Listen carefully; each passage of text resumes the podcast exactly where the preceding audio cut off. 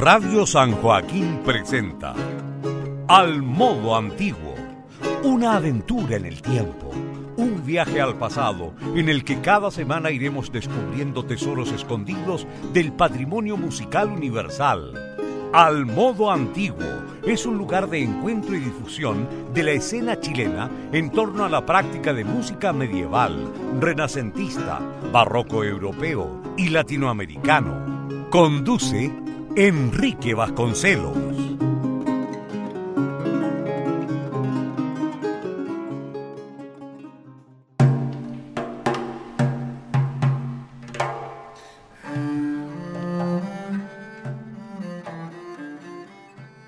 Muy buenas noches, bienvenidos a un nuevo capítulo de la sexta temporada del programa Al Modo Antiguo en Radio San Joaquín. Les saluda Enrique Vasconcelos. Saludamos a cada uno de los auditores que hasta ahora se conectan con Radio San Joaquín a través del 107.9 FM o bien lo hacen por la señal de internet www.radiosanjoaquín.cl.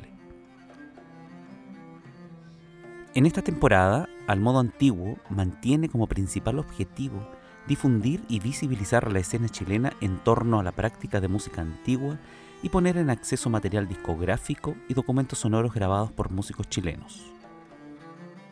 Les invitamos a escuchar las temporadas pasadas de Al Modo Antiguo en la web de Radio San Joaquín. En el capítulo de esta semana, continuamos con el ciclo de programas dedicados a intérpretes chilenas que cultivan la música antigua. Para esta semana hemos tomado contacto con Gina Allende Martínez, profesora de música e intérprete en viola da gamba. Además, ella es codirectora y fundadora del ensamble Estudio Música Antigua de la Universidad Católica de Chile. Conversamos con ella sobre sus inicios en la música, su visión sobre la música antigua, sus proyectos, sus nuevas propuestas, etc. Además, comparte con nosotros parte de sus interpretaciones en viola da gamba. Esta fue la agradable conversación que tuvimos con ella. Muy buenas noches a nuestros auditores de Radio San Joaquín y del programa Al Modo Antiguo. Hoy en nuestro tercer programa especial em, dedicado a las mujeres chilenas que cultivan la música antigua, eh, tenemos a una invitada especial, una invitada de lujo. Es un honor para mí, para el programa, ¿cierto? Es poder tener a Gina Allende Martínez, una mm, profesora de música, una intérprete en viola da gamba, una persona que ha estado, es parte de la historia, ¿cierto? Actual, presente de la música antigua en Chile. Ella tiene un recorrido eh, increíble por, por, los escenarios, ¿cierto? Eh, nacionales, internacionales tiene eh, una experiencia pedagógica eh, increíble también en la Universidad Católica, es cofundadora y miembro fundador, ¿cierto?, de, del grupo Estudio Música Antigua de la misma universidad. Ha escrito libros de pedagogía en música, ¿cierto?, en apoyo a, la, mm, mm, a lo rítmico, al solfeo. Es decir, estamos en presencia y vamos a conversar hoy día de una, con una mujer que mm, que es una eh, impresionante mm, intérprete y también profesora y que tiene mucho que aportar a la conversación que hoy día queremos tener en torno a, la música antigua que se realiza en nuestro país. Así que Gina Allende, muy bienvenida al programa Al Modo Antiguo. Muchas gracias Enrique, soy yo la agradecida y la honrada de estar aquí conversando contigo, así que muy, muy contenta de estar acá. Bien, Gina, eh, hay una pregunta que siempre se le hace a los entrevistados y, yo creo que no la voy a dejar de hacer tampoco. Es un poco eh, que tú nos cuentes tu acercamiento hacia la música antigua. ¿Cómo nace en ti este gusto por esta música tan especial? Porque pudo haber sido el folclore, pudo haber sido el rock, pudo haber sido la música coral o no sé, otro género musical pero fue la música antigua. ¿Cómo nace en ti este gusto, esta pasión por esta, este, este sonido em, musical? Mira, fue una historia bien bonita porque te podría decir que fue amor a primera vista. Yo entré a la universidad a estudiar música en la Católica de Valparaíso eh, a los 18 años, yo antes no había estudiado formalmente música y como, llevaba como un mes de clase en, en, siendo novata y hubo un concierto de música antigua del grupo Ars Antigua de Valparaíso, dirigido por Emilio Rojas, ¿no es cierto? y este conjunto de un concierto en Villa del Mar y yo asistí sin tener idea qué tipo de música iba a haber. Ellos hicieron en ese momento Renacimiento. Había violas da gamba, flautas dulces. Y, aparte que ese eh, grupo tenía una puesta en escena con trajes, claro, danza. Claro, mm. era, sí. Y fue en una iglesia además, así que mm. había todo un entorno. Y yo fui a ese concierto y simplemente lo que me dije, esa es la música que quiero hacer. y, desde, y, desde, y al otro día me acuerdo que le fui donde la profesora de historia, Silvia Herrera, y le dije, préstame todo lo que tengas sobre música medieval renacentista. Y, y, ahí empecé a leer, a leer, a copiar, a, a estudiar flauta dulce. Bueno, ahí empezó todo, un camino sin retorno. Mira qué bien. De verdad fue como un amor a primera vista, porque esa cuestión que te hace clic y, y, que no puedes evitarlo, o sea, no puedes hacerte el leso así. Claro, y comienzas a compararlo con otras músicas y te das cuenta que es la música antigua. Sí, y gustándome mucho otras músicas. A mí me encanta Brahms, por ejemplo.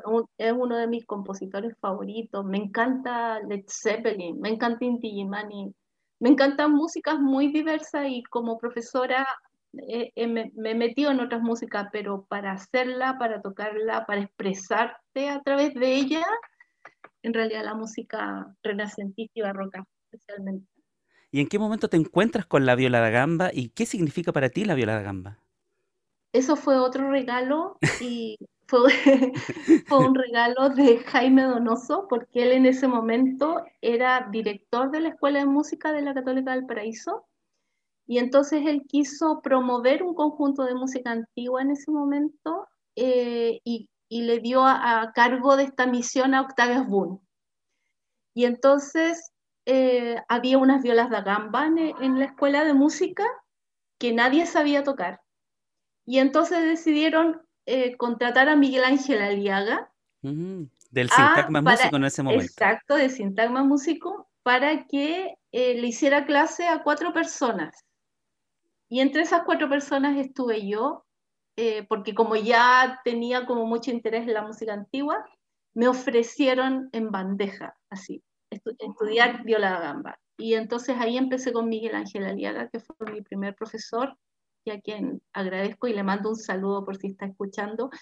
Y, y entonces ahí empecé a estudiar viola gamba, como te digo, sin eh, yo tener, yo tocaba flauta dulce en ese momento. Pero qué visión la del el profesor eh, Donoso en ese momento de querer patrocinar, ¿cierto? Incentivar el, el, el... ¿Se echa de menos actualmente que autoridades universitarias eh, apoyen la música antigua así tan abiertamente? Sí, él, él se, se, la jugó, por decirlo así. Se la jugó dos veces, porque una vez fue esa y después la segunda vez precisamente para, para lo que generó el conjunto de música antigua de la católica. O sea, no generó el conjunto de música antigua de la católica porque ya había una tremenda tradición de la católica en música antigua, pero sí para reactivarlo y, y nos encomendó a Sergio Candia y a mí que reactiváramos este conjunto. Claro, ese fue un poco los orígenes del estudio de música antigua. Claro, y, y eso fue a instancias de Jaime que quería eh, instalar en el Instituto de Música, por un lado, la música nueva, eh, y por otro lado, seguir la tradición eh, enorme que ya tenía la católica en música antigua. Bien, si bien eh, a ti te, te hacen este regalo maravilloso de tomar clases de viola da gamba, pero ¿qué te, hace, qué te hace particularmente que te llama la atención de este instrumento que te, te define y tú te decides dedicarte profesionalmente a él? Porque una cosa, claro, puedes tomar un, un mes, dos meses, un, un, año clases de viola, pero eso no significa que vayas a dedicarte toda tu carrera eh, artística en ello. ¿Qué pasa en ti que que decides dedicarte profesionalmente a la viola da gamba? Mira, la, la, primera, yo tocaba, como te decía antes, flauta dulce, y cada vez que tocaba en público flauta dulce me ponía muy nerviosa, y, y, y bueno, y eso afecta inmediatamente la respiración y todo. Cuando eh, ocurrió la primera vez que toqué viola da gamba en público, eh, me sentí en casa, eh, y tuve la sensación de que con la viola nunca iba a tener temor, de que de verdad la, la, expresión es me siento en casa con este instrumento. Yo creo que, bueno, a, a todos los músicos que tocaban un instrumento o cantan, llega un momento en que sienten que con ese instrumento se pueden expresar, con esos instrumentos se sienten confortables. Eso, me, me, eso sentí con la viola, entonces al poco andar dejé la flauta dulce y me, y me dediqué a la viola. Qué bonito. Qué bonito, se encontraron las dos. Sí. qué, bonito. Mira, eh, ¿qué te parece si escuchamos una primera obra que tú nos has eh, hecho llegar? Es una obra que de Diego Ortiz. Cuéntanos un poco qué es lo que vamos a escuchar. Mira, vamos a escuchar una rechercada, que significa rechercada, buscar, una, una búsqueda como una, una obra que se basa mucho en la improvisación, eh, una rechercada de Diego Ortiz sobre la España, que es un tenor, podríamos decir que es una especie de cantus firmus, y que esta obra está en, en, un tratado, en uno de los, yo diría, los primeros grandes tratados para viola da gamba, que es el Tratado de Glosas de Diego Ortiz, de del siglo XVI, y mm, donde Ortiz eh, pone, ejemplifica, digamos, todas las posibilidades de ornamentación y de glosar o de disminuir eh, a través de estas rechercadas sobre la España, rechercadas sobre tenores ostinatos, rechercadas para eh, madrigales o chanzón. Entonces, esta es una, la, la tercera de seis rechercadas sobre el tenor de la España. Entonces, vamos a escuchar la viola gamba que se mueve y como bajo aparece el tenor de la España. Hay un contrapunto a la mente por ahí de un instrumento agudo que va a aparecer progresivamente y un acompañamiento de percusión. Muy bien, entonces escuchemos Recercada Tercera sobre la España de Diego Ortiz.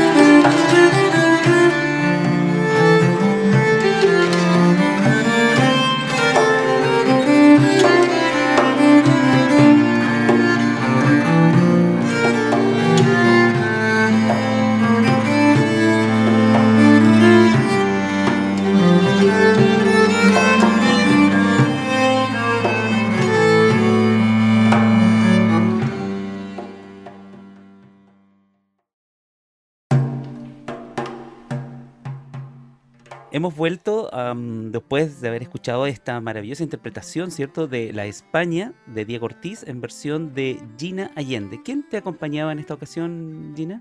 Mira, el bajo lo está haciendo Florencia Bardavid. el, instrumento agudo que se llama níquel harpa lo está tocando Nano Stern. Y la percusión está a cargo de Cristian Carvalho. Muy bien, después vamos a estar hablando de esa interesante agrupación, ya más adelante en el programa. Eh, bueno, además de intérprete, tú eres docente, ¿cierto? Has realizado muchos aportes a la formación musical. Pienso, por ejemplo, en tus libros, en dos libros que tú tienes en relación a, mm, a un manual de canciones y percusión y también uno que se llama Puro Ritmo. Eh, ¿Cómo logras complementar estas dos áreas, ¿cierto? La docencia con la interpretación es una doble militancia en la que ya llevas varios años de trayectoria, ¿cierto? ¿Cómo se complementan ambos mundos? Mira, enseñar eh, siempre me ha gustado. desde el colegio me gustaba mucho, si dominaba mejor algo, enseñarlo a mis compañeros. O sea, la docencia es, una cuestión que me encanta.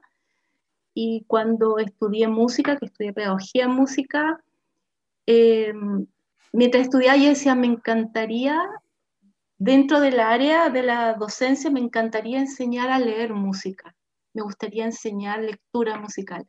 Y yo creo que esto quedó porque precisamente yo entré a la universidad sin saber leer. Entonces, el proceso de aprendizaje de la lectura para mí fue un proceso muy interesante eh, en donde tuve que hacer un montón de como deducciones, por así decirlo, para que aprender a asimilar muy rápidamente todas las relaciones que se dan en la lectura y poder solfear y todo. Era un programa muy exigente el que tenía la, la Católica Valparaíso, de modo que en muy poco tiempo uno tenía que dominar la lectura. Entonces yo creo que esa, esa experiencia eh, me quedó, quedó muy fuerte y además esta idea de que hay muchos estudiantes, muchos jóvenes que entran a estudiar una carrera de música sin haber tenido estudios formales antes de música. Entonces, eh, ¿qué, ¿qué, fue lo que me pasó a mí? Pero no sin experiencia musical.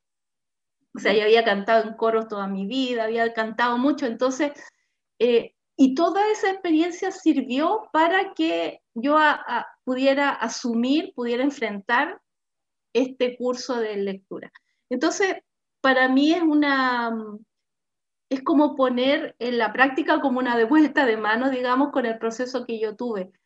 Y, creo que hacer clases de música eh, requiere que el profesor o profesora hagan música. Para mí es esencial estar ser un músico activo y poder, eh, bajo esa perspectiva de lo que necesita alguien que toca o canta, lo que necesita de la lectura, no como un ente aparte, no como una, una, un conocimiento desligado de la práctica. Entonces creo que el hecho de tocar, el hecho de estudiar, tocar un instrumento, hace que yo me pueda poner en los zapatos de un estudiante, a ver qué necesita realmente para poder leer. Así que eso. Interesante eh, tu, tu, visión al respecto. Y en este sentido, esa visión que tú tienes de preocupación, ¿cómo ves la educación musical en el país? Tú también has sido para evaluador, has recorrido carreras, ¿cierto? Evaluándolas en acreditaciones em, para que se puedan desarrollar conoces ambos mundos, el, escolar, el universitario. Eh, ¿Qué visión tienes de la educación musical en Chile? ¿Está en crisis ahora con esta pandemia? ¿Es difícil? Sí, ¿Cómo la ves? Yo lo, que he visto a través de las acreditaciones, eh, yo lo que he visto que los profesores que enseñan música, sea en el ámbito escolar o en el ámbito universitario, siempre están buscando, buscando nuevas maneras creo que son, son somos todos personas que, estamos siempre mirando al estudiante y, preguntándonos qué necesita. A veces tenemos más recursos, a veces tenemos menos recursos para llevarlo a cabo, pero creo que eh, si yo tuviera que definir al, perfil del profesor de música, creo que es un, es un gran busquilla. ahora yo creo que si hacemos una autocrítica, yo creo que deberíamos eh, hacer esa búsqueda, pero exigiéndonos al máximo, digamos, y que obviamente algunos se lo exigen y otros no se lo exigen tanto, eh, como, en, como en todas las disciplinas, ¿no? Pero lo que yo veo es que hay una diversidad de estilos de enseñanza por esta misma búsqueda constante, por cómo llegar a un estudiante, cómo hacer para que aprenda ciertas cosas, sobre todo que los estudiantes han cambiado tantísimo, tantísimo mm. en, décadas, ¿no? Ya no son los mismos estudiantes, sus experiencias son distintas, entonces eso obliga a un profesor a estar siempre replanteándose la docencia. Claro, ciertamente. Muy de acuerdo con, esa apreciación. Eh, ya mencionabas a un profesor, tú, a Miguel Ángel Aliaga, pero también eh, hablando de docencia, em, la figura de Humberto Orellana, ¿qué representa para ti? Bueno, ese, él fue un, fue como un hermano mayor, fue un gran maestro. Eh, con él fui a estudiar. Lo, conocí precisamente en instancias de Miguel Ángel Aliaga, de, Maite Diver, ah, que lo conocían de antes, clavecinista, sí. Y mm, entonces, bueno, una excelente persona, muy buen gambista, y surgió la posibilidad de ir a estudiar con él a Roma el año 2002. Siendo el chileno. Siendo el chileno tiene, tenía la doble nacionalidad, pero residía en Roma y pasaba algunos tiempos acá en Chile eh, por sus padres que vivían acá. Y bueno, y cuando fui para allá a estudiar con él, se, esa, se, se convirtió, se, se fraguó ahí una tremenda amistad que, bueno, que duró hasta que él lamentablemente falleció de manera muy, muy imprevista el año 2018. Eh, yo tengo la tranquilidad de haber tocado mucho con él, de hecho, el día anterior a su fallecimiento tocamos, ensayamos, tocamos. Eh, y él fue un gran maestro, un gran amigo, fue como un hermano mayor, la verdad. Qué bien. ¿Él, estaba preparando un concierto con ustedes con el estudio Música Antigua? Eh, sí, íbamos a dar un concierto, estábamos preparando los dos, cada vez que él venía a Chile preparábamos algún programa los dos y lo tocábamos en, en distintos lugares. También él estaba en ese momento muy contento porque iba a tocar un programa italiano en Italia, lo habían llamado, así que estaba súper entusiasmado en ese momento porque tenía mucha música en perspectiva. Mm. ¿Qué te parece si lo recordamos ahora con una interpretación que tuviste con él? Cuéntanos, es una obra de Couperin. Sí, esa es un, uno de los dos dúos para instrumentos iguales que hay en eh, la colección Les Gueux Réunis de François Couperin. Eh, tiene dos obras que son eh, que se pueden hacer con dúos de violas da gamba y, con Humberto en un concierto hicimos uno de esos dúos y el, el movimiento que vamos a escuchar es el primer movimiento, Big Man.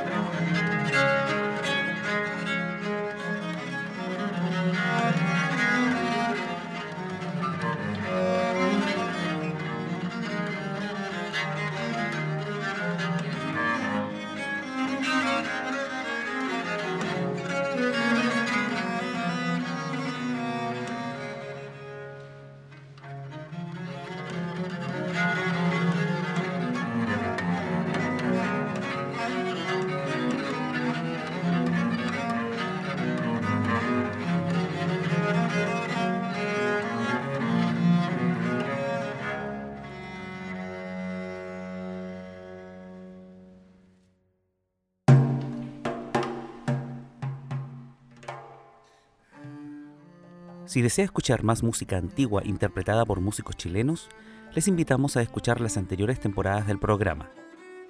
Para ello, deben visitar www.radiosanjoaquín.cl y si buscan al modo antiguo en Spotify, encontrarán algunos episodios de selección.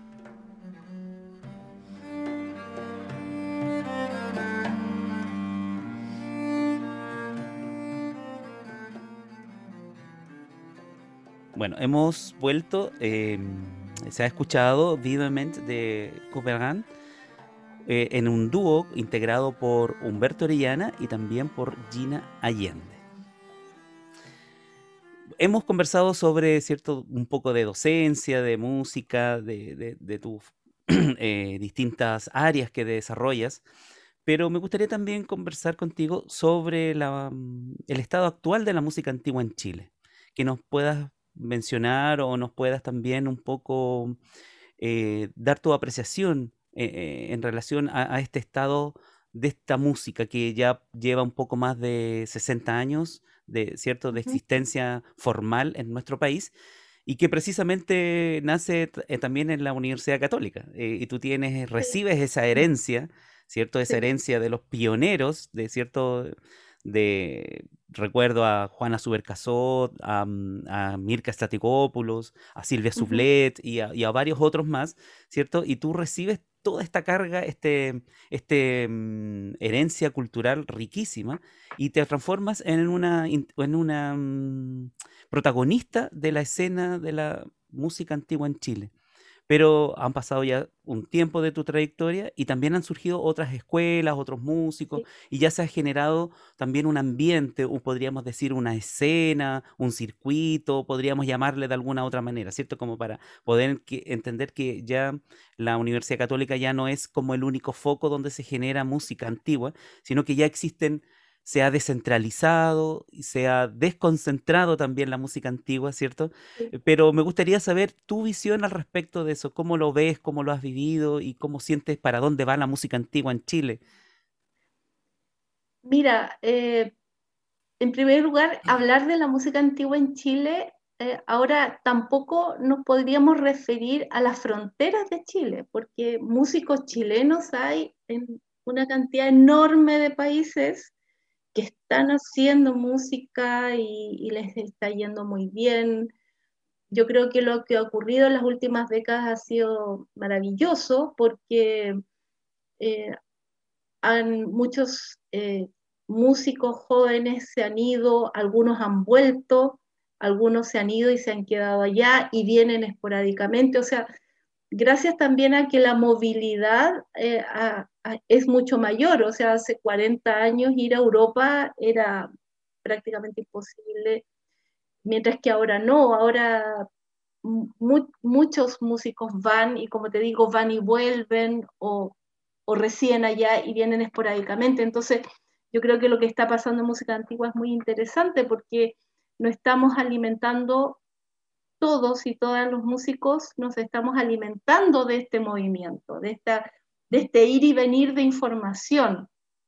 Y eso sumado a que tenemos contacto, mucho más contacto con afuera a, través de las redes sociales, a través de la tecnología. Y mm, entonces, eso es muy interesante porque, eh, como tú bien sabes, la música antigua puede tener tantas lecturas, ¿no?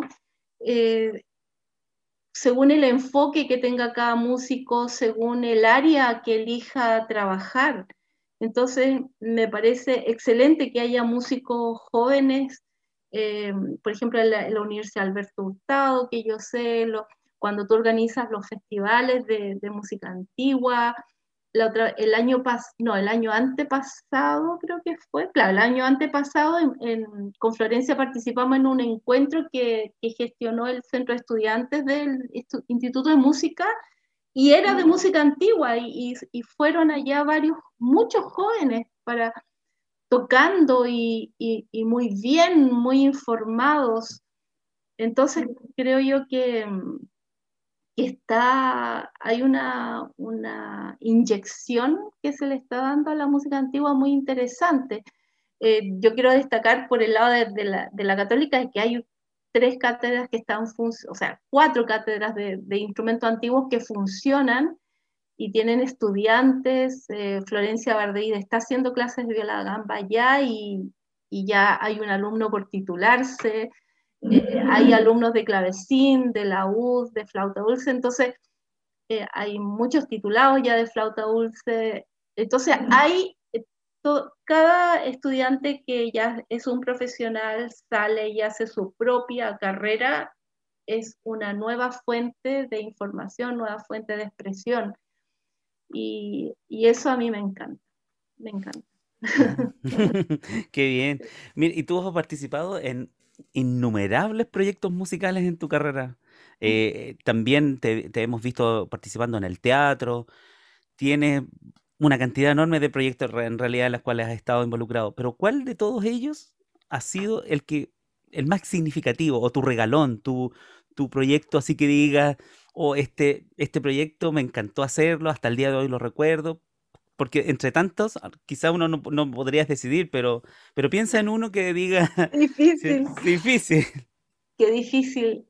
Mira, hay, hay dos. Uno que fue hace tiempo y otro que, es, que está en curso. El, el, que fue hace tiempo fue, yo diría que una de las primeras veces que empezamos a hacer barroco español, colonial con el conjunto de música antigua, y ahí se incorporó Macarena Baeza, actriz, y entonces empezamos a jugar con este chiaroscuro eh, barroco. El programa se llamaba Dulce Violencia, que era el texto de una de las canciones que hicimos en ese momento. Y, allí como que nos dimos el permiso para experimentar, experimentar estos extremos. Recién habíamos, estábamos aprendiendo en ese momento el tema de los temperamentos, entonces estábamos jugando con estos timbres, con estas disonancias terribles que resuelven en consonancias maravillosas con el temperamento mesotónico, por ejemplo. Estábamos experimentando más con los efectos barrocos. Entonces, ese programa que lo hicimos bastante, yo le guardo mucho cariño porque yo creo que fue la entrada a este mundo barroco eh, expresivo y lleno de contrastes y que un poco también eh, da la oportunidad que un grupo eh, consiga una identidad. Y el otro programa que ahora le tengo mucho cariño y que estoy muy entusiasmada y espero que la cuarentena no, no nos desinfle, es este programa de cancionero español, cancioneros españoles ahí va a estar esta recercada tercera que escuchamos al comienzo, en donde la, la apuesta fue, ¿qué tal si un músico popular es el que canta las canciones? Y entonces ahí fue donde invitamos a Nanoshten, quien no llegó solo cantando, sino que también con su instrumento eh, que se llama Nickel Harpa, que es un instrumento de cuerda agudo, y, mm, está Florencia, el percusionista, Cristian Carbacho, es percusionista que eh, está en la banda de Nanochten, o sea, al comienzo éramos un cuarteto donde habíamos dos gambistas como del área de la academia y estos dos músicos populares que nos chasconearon un poco. y entonces armamos este programa que después se, se, va a poder convertir, esperamos, en, una, en un registro y entonces ahí decidimos invitar a, Sergio Candela en flauta dulce y a Cristian Gutiérrez en cuerdas pulsadas. Entonces vamos a hacer seis finalmente. Y este programa yo le tengo mucho cariño, es un repertorio que me encanta, es un repertorio que permite improvisar mucho, que permite ornamentar, donde las violas da gamba están en su, en su medio más cómodo, eh, entonces podemos jugar mucho con este programa. Entonces por eso le tengo mucho cariño. Así que cuando esté listo la grabación, ahí te... Oh, por supuesto, acá tienes un espacio para difundirla. Sí, bueno, hemos tenido en un programa de la temporada pasada una pequeña conversación también con Nano Stern y sus interpretaciones. No sé si lo ya. escuchar. Bueno, ahí para que... como él está entrando en la música antigua, le ha encantado mucho. Bien. ¿Te parece que escuchemos otra de las obras? Acá seleccioné dos obras de mm, Tobias Hum. Mira, ese es un repertorio eh, que todo gambista ama, porque es un repertorio, está escrito en tablatura, eh, es idiomático para la viola gamba, como no te digo. Está hecho por Tobias Hume, que fue un compositor bien particular, porque él era un soldado mercenario. Y lo único que sabía hacer en música era tocar la viola gamba. Y, y entonces hizo estas piezas como un poco queriendo hacerle la competencia al laúd, que en ese momento estaba nada menos que John Dowland, como contemporáneo.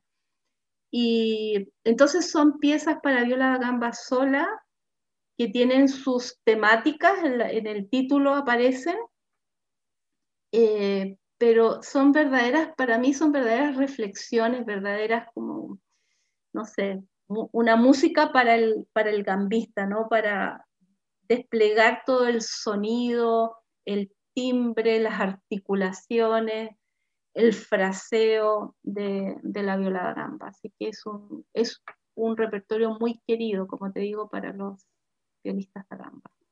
Bien, escuchemos entonces estas dos obras de Tobias Hume. Música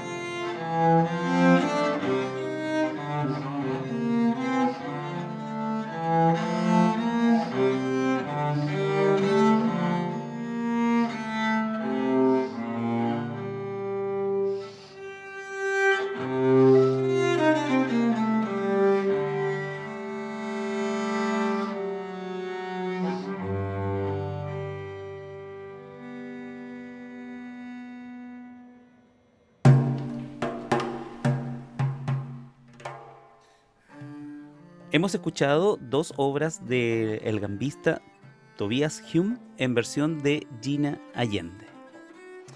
Gina, eh, yo te he visto en presentaciones y conciertos en espacios quizás poco convencionales para la música antigua. Te he visto precisamente obras de Tobias Hume con electrónica, luces. Em, ¿Crees que la música antigua está teniendo una apertura hacia nuevos públicos? Sacar la música antigua de la academia, por ejemplo, para llevarla hacia otros escenarios y contextos. En, ese pie está la música antigua actualmente. Eh, se ha incorporado Nano Stern, por ejemplo. ¿Cómo ves esto? Eh, mira, yo no sé si la música antigua en general, yo sé que muchos grupos hacen muchos eh, experimentos y mezclan.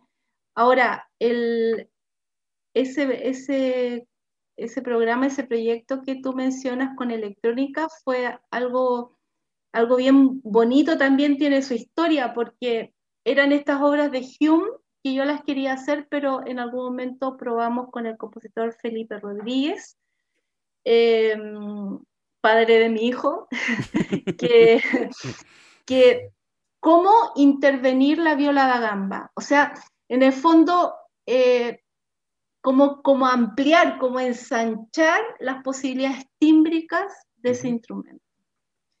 Y entonces empezamos, empezó a intervenirlas con, em, con electrónica en tiempo real. ¿Qué significa esto? Que al mismo tiempo en que yo estoy tocando, él está manipulando la electrónica. Mm. Por lo tanto, cada interpretación es distinta, mm. porque además empieza a, empieza a haber un diálogo, ¿no? Entre lo que él hace y también yo tomo de, a tomar decisiones y como estoy yo sola tocando, puedo tomar decisiones eh, respecto a la interpretación en función de lo que esté sonando en la electrónica. Y te digo que este fue un proyecto muy especial, no solamente porque experimentamos con esto y lo presentamos en distintos escenarios, sino porque sabes quién me dirigió este programa y fue un proyecto que yo le propuse a Alberto Vega, el actor que hace ya 16 años, a ver, sí, tuvo un accidente que lo dejó eh, con síndrome de cautiverio, o sea, él eh, no puede moverse pero sí está consciente. Alberto Vega en ese momento era un actor muy, muy exitoso, director de la Escuela de Teatro de la Universidad Católica, tuvo este accidente y quedó absolutamente paralizado. Entonces, yo le propuse, Alberto, un amante de la música, le dije, Alberto, quiero hacer un programa a viola sola. ¿Qué tal si tú me lo diriges? pero como si estuvieras dirigiendo un monólogo. Mm. Ese fue el enfoque. Le dije, mira, dame todas las indicaciones, pero como que si yo estuviera haciendo un monólogo, que fuera una actriz que está haciendo un monólogo. Y él, con, bueno, fue un proceso muy bonito porque él puede hablar eh, diciendo sí o no eh, con su parpadeo. Mm. Entonces, para hacer una frase nos demorábamos mucho tiempo, pero era, como te digo, fue un proceso muy emocionante, muy bello. Y, y entonces el planteamiento ahí fue, yo, o sea, ser dirigida por un actor y con el enfoque no que estoy tocando música solo, sino que estoy diciendo un monólogo. Mm. Y, todo eso bajo, eh, en función de que la viola da gamba es un instrumento que puede hablar con el sonido. De hecho, hay una obra que se llama La voz humana. Sí, sí, mm. pues, de Maré, sí. Entonces ese proyecto fue, fue muy, muy interesante y, como que cruzamos un montón de cosas allí y Hume lo permitió, o sea, las obras de Hume lo permitieron, permitieron esta flexibilidad de fraseo, esta flexibilidad de expresión y a la vez permitieron esta intervención electrónica, eh, que además fue una intervención también visual, porque la artista visual Verónica Barraza hizo proyecciones eh, encima. Mm, sí, sí, sí, lo recuerdo muy bien. ¿Y, y cuál fue la, la, percepción del público al recibir este, este tipo de, de presentaciones, de performance? donde habitualmente uno escucha la viola da gamba en un contexto, pero tú sacas la viola da gamba de, de esa atmósfera tradicional y la ubicas en otro sitio, la ubicas en otro contexto también y la recepción del público, ¿cómo la sentiste tú? Mira, fue, fue bien impresionante porque como era también un concierto de una, o sea, no había aplausos, no es que se acabara una obra y hubiese corte, ¿no? Em, entonces lo, yo creo que lo, recibieron casi como una obra teatral, en donde había alguien que hablaba pero sin palabras. De hecho, el mm. proyecto tenía mucho que ver con eso, o sea, hablar pero sin palabras. Y, fue, fue, no sé, fue recibido más que como una viola da gamba que estaba en un contexto distinto, fue recibido como una obra distinta que estaba conformada por el sonido de una viola da gamba, un repertorio antiguo y electrónica y visualidad, como una obra que se había generado distinta.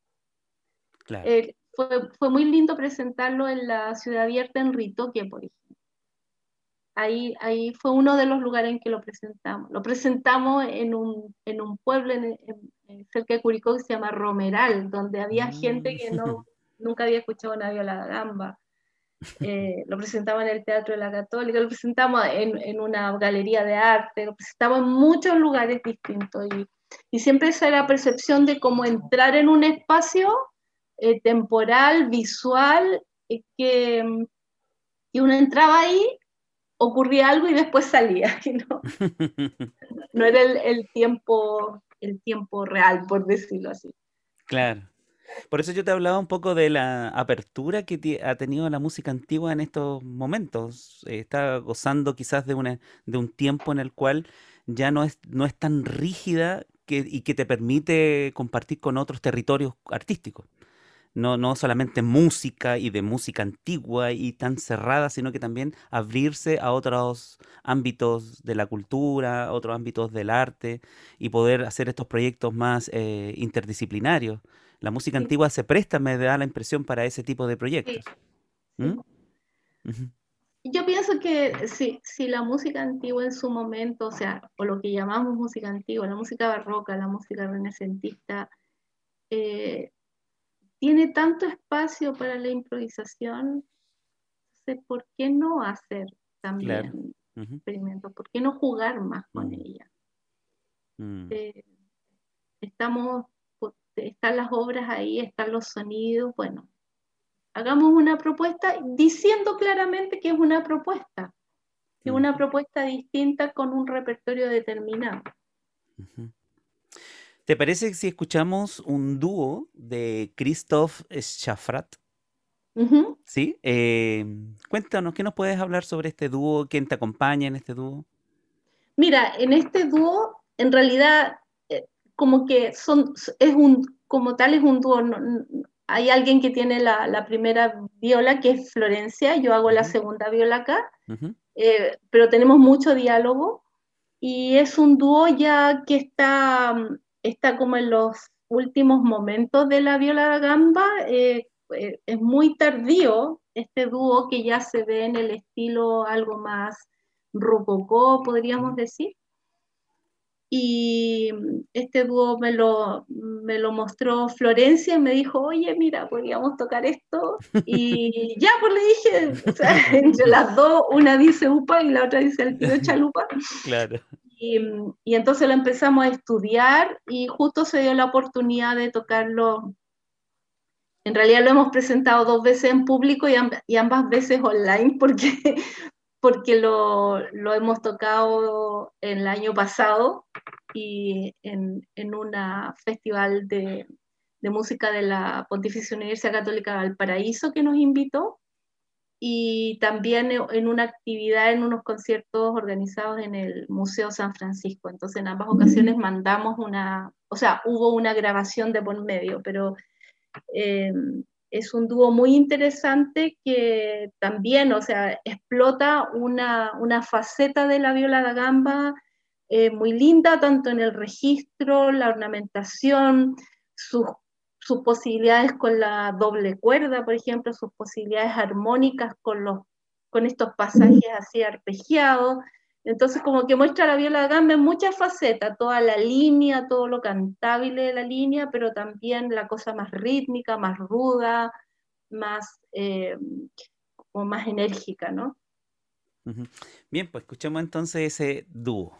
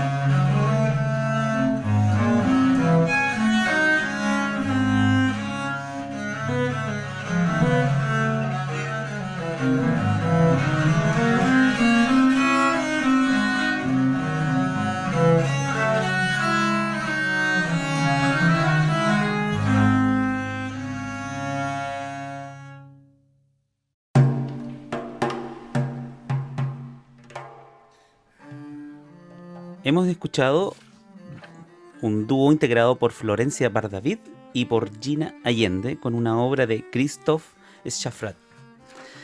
Em, Gina, em, la, división tradicional de la música en géneros y estilos eh, en este siglo, al parecer, están como llegando como a su fin, por lo que, por lo que yo veo, ¿cierto?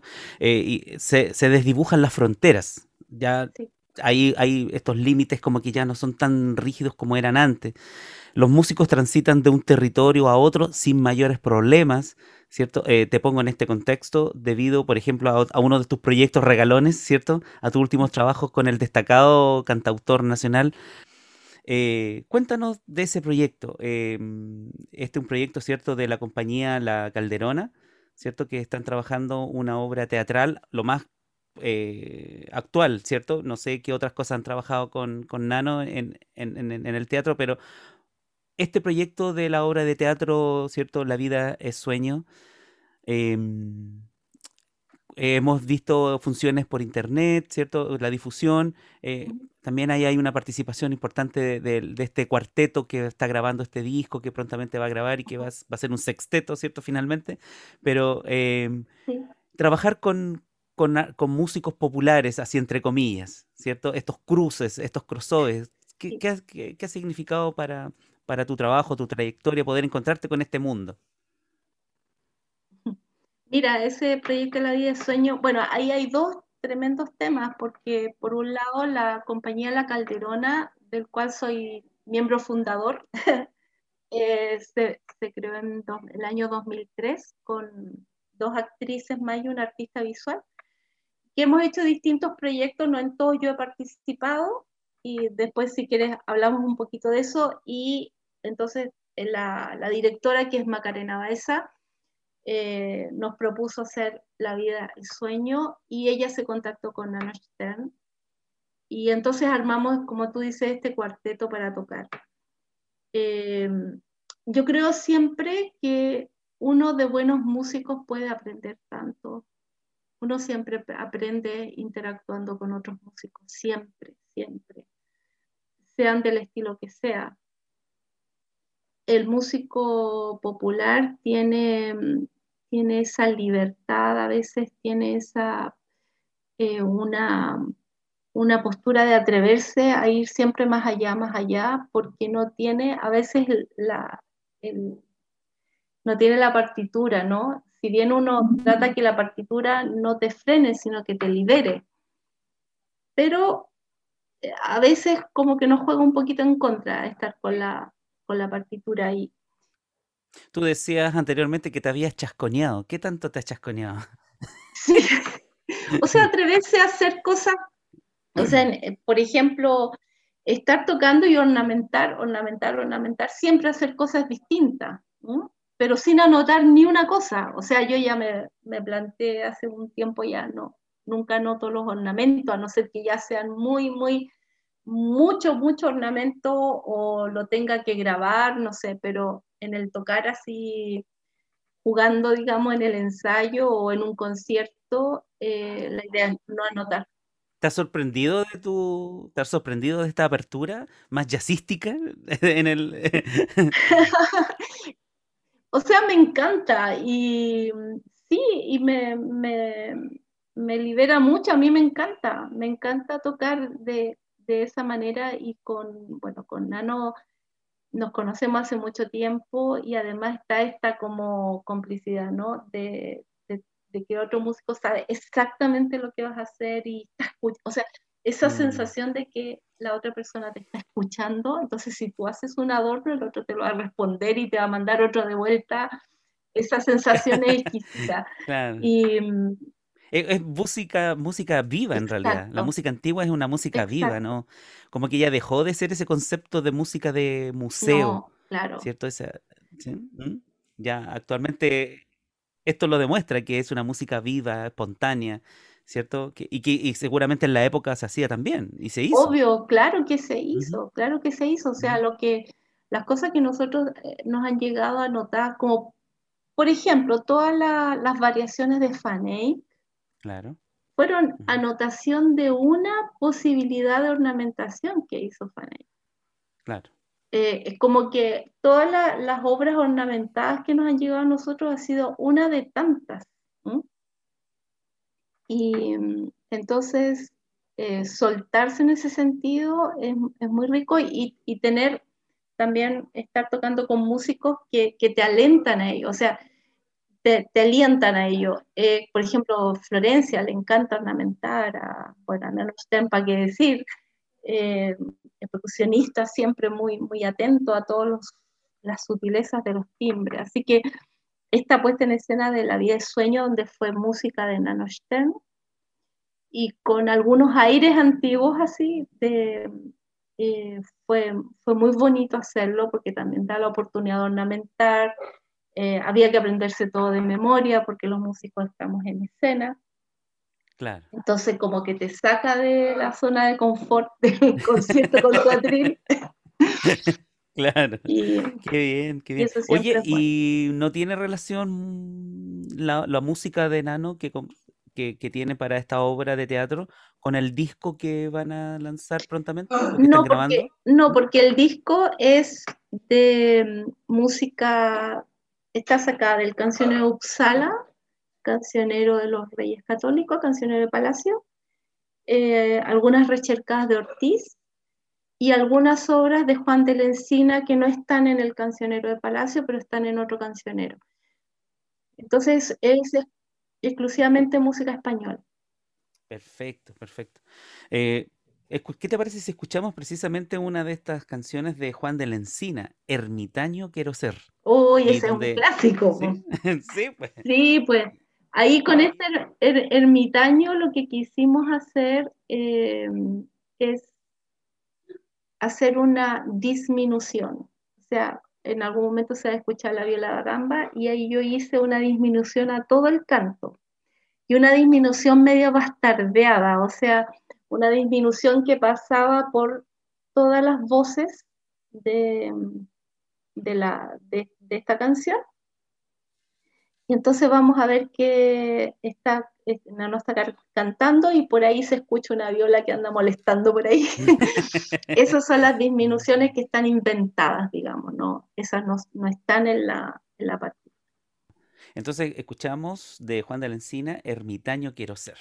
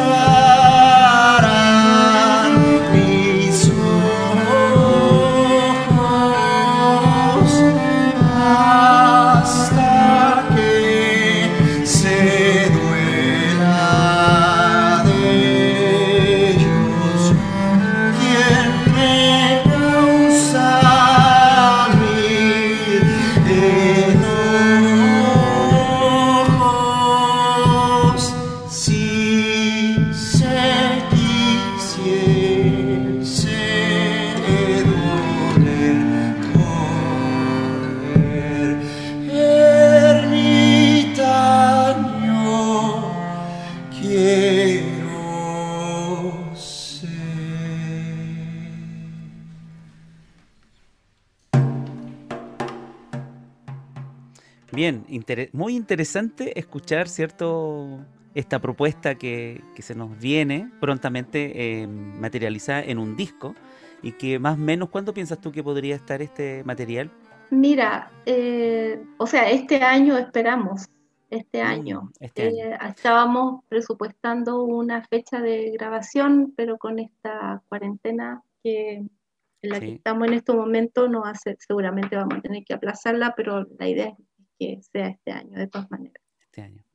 ¿Y tú cómo has, enfrentado este periodo de encierro, confinamiento? Ah, esta semana toda la región metropolitana se va a cuarentena nuevamente. ¿Qué ha significado para ti todo esto de ensayos eh, que se, suspenden, conciertos, temporadas, ciclos, cierto, que ya no se pueden hacer? Eh, ¿Cómo has enfrentado tú este momento de pandemia? Musicalmente hablando? Fue, fue bien duro porque al comienzo no podíamos, no nos podíamos juntar nomás ensayar, hasta que un día no pude más y, y, yo vivo en un edificio, entonces salí al pasillo del edificio y me puse a tocar ahí para mis vecinos. y todos lo recibieron muy bien, menos mal, no me llegó ningún tomate. Y, y, y, todos desde su puerta, porque no nos podíamos juntar. Entonces, desde su puerta y como en un edificio, no es un edificio grande, un edificio de poco. Y, y la acústica, me imagino que corre, La ayuda, obviamente. Entonces, fue como mi desahogo, así tipo junio, mi desahogo para poder tocarle tocar a alguien, tocar a alguien. Y bueno, después la cosa se em, empezó a abrir, se abrió la, la universidad para ciertas cosas muy puntuales y entonces allí eh, en el instituto se comenzó a grabar algunos conciertos para pasarlos online. Entonces ahí fue la primera vez que nos pudimos juntar después de mucho tiempo con el estudio de música antigua. Entonces grabamos un programa, grabamos otro en enero y en paralelo comenzaron los ensayos de la vida de sueño entonces ahí como, y, también cuando nos pudimos juntar con Florencia grabamos este dúo que escuchamos anteriormente, entonces ahí como que se empezó a mover la cosa, pero hasta junio, julio eh, fue un desierto, ¿no? Entonces ahí estudiando a solas y como te digo, mi, mi válvula de escape fue salir al pasillo del edificio. qué bien, qué bien. Oye, ¿y tú qué, qué piensas que vamos o qué beneficio para el músico ha tenido este, este tiempo? ¿Podemos sacar algo bueno de este periodo? ¿Cuál es la lección como músicos? Eh, mira, o, todo es malo, así todo ha sido. Eh, mira, yo creo que dentro del mundo de los artistas, los músicos hemos sido los menos perjudicados, ¿ah? porque yo pienso, yo que, soy muy amiga de actrices, en, donde su, su labor es colectiva siempre. Eh, ha sido terrible. Los músicos tenemos la ventaja de, de partida poder seguir haciendo música solos. Eh, muchos músicos han hecho propuestas de juntar, así se ven las distintas ventanitas, ¿no es cierto? Y han hecho música igual. Creo que nos ha obligado a pensar otras, otras estrategias, ¿no? Eh, bueno, uno siempre puede ver una parte del vaso llena de, de las cosas que ocurren. Eh, pero creo de verdad que dentro de los artistas que, que muestran su trabajo en un escenario somos los, menos, los menos perjudicados por el solo hecho de que podemos hacer lo nuestro también en soledad. El otro día conversaba con Cristian Gutiérrez y me decía que, claro, también Guitarrista barroco, para el Guitarrista barroco, sí. y, me, y también me decía esto de, de, no poder tocar y finalmente él ha hecho ya un par de discos a solo, o sea, claro. él le ha mm. sacado, ha, hecho algo muy bueno de, toda esta situación. Eh, lamentablemente seguramente no, no, es la situación de todos los músicos, ¿no? Depende también del, tipo de música que hagas. Eh, si vives de tocar, obviamente que ha sido un periodo terrible, terrible, porque ya no, no, puedes tocar, no, no ocurre eso, ¿no?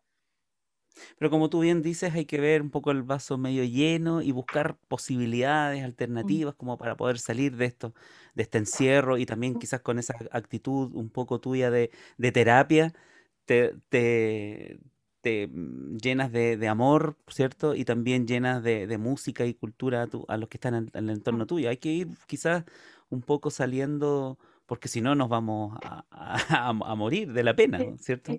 ¿Ah? Entonces hay que ir buscando las alternativas y así como Cristian, tú que no has parado, la, música no para como, como, como alguien dice, sí, hay que seguir, ¿cierto? Así que bueno, eh, llenarnos de ese, de ese amor por, por la, y por lo que nos llena, que es la música.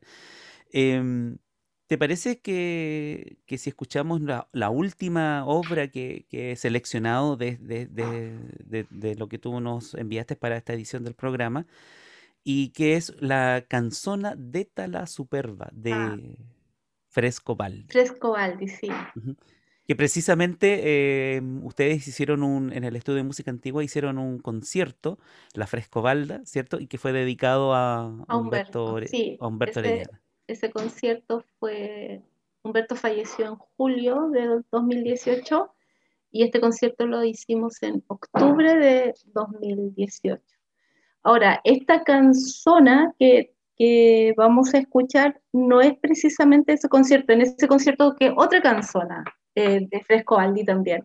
Esta es una canzona que toqué con el teorbista Manuel de Grange, que es uno de los músicos del que te hablaba antes, de que el chileno-francés se fue a Francia.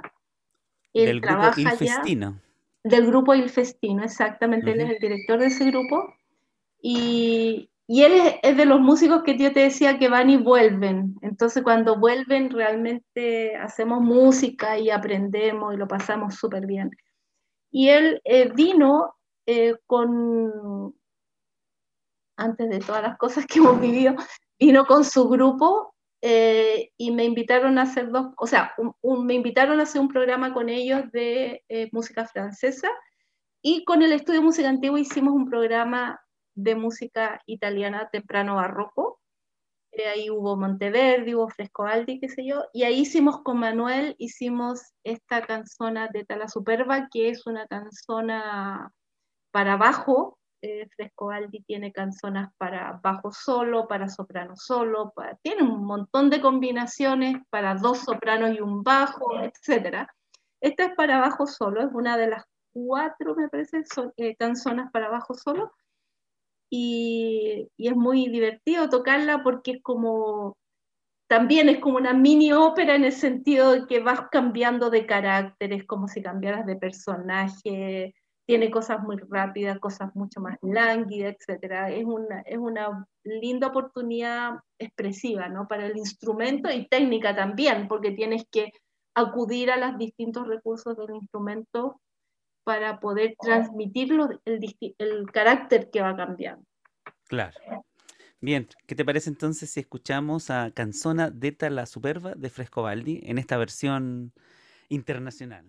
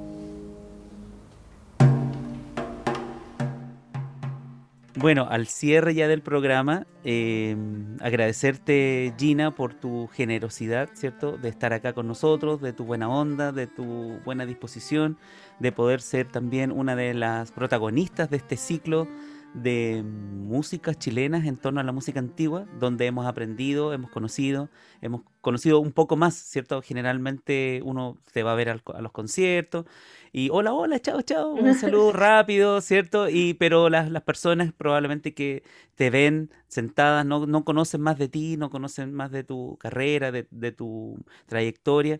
Y, y, a través de este programa un poco hemos querido también eh, eh, colocar, ¿cierto? la, la a las artistas chilenas, a las músicas chilenas que se dedican a, este, a esta expresión musical llamada música antigua, ponerlas un poco también en, esta vitrina para que puedan ser cierto más conocidas y, que puedan también tener un contacto a través de, de su música con los auditores. Así que yo agradezco tu, tu, tu, buena voluntad para poder estar acá ahora y cierto tu, tu, alegría y siempre siempre tan dispuesta a colaborar con, la, con, el, con los jóvenes con el ambiente emergente y, y con, lo, con el con el mundo escolar. Incluso también has tocado mucho en colegios, así que sé que eres una persona que, que siempre está colaborando y siempre está ahí dispuesta a dar su música eh, de una manera alegre. Así que si tuviese, no sé, unas palabras finales. Bien, yo muy contenta de estar aquí, agradecida de ti, que además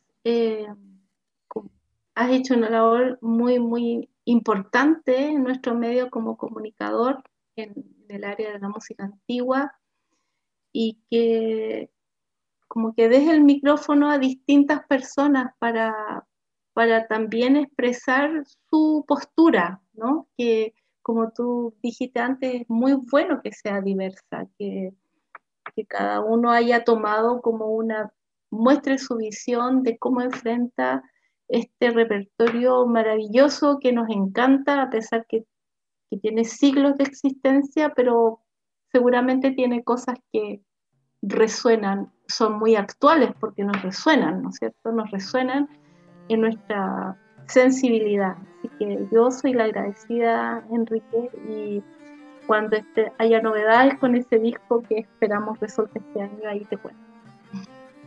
Muchas gracias Gina por tu participación. Al despedirnos, les invitamos a visitar el sitio web asociado al programa www.musicaantiguaenchile.cl Aquí podrán estar permanentemente informados de los conciertos y actividades en torno a la música antigua que se realizan a nivel nacional. Si deseas comunicarte con la producción del programa, envíanos tu mail a almodoantiguo.gmail.com. Muy buenas noches.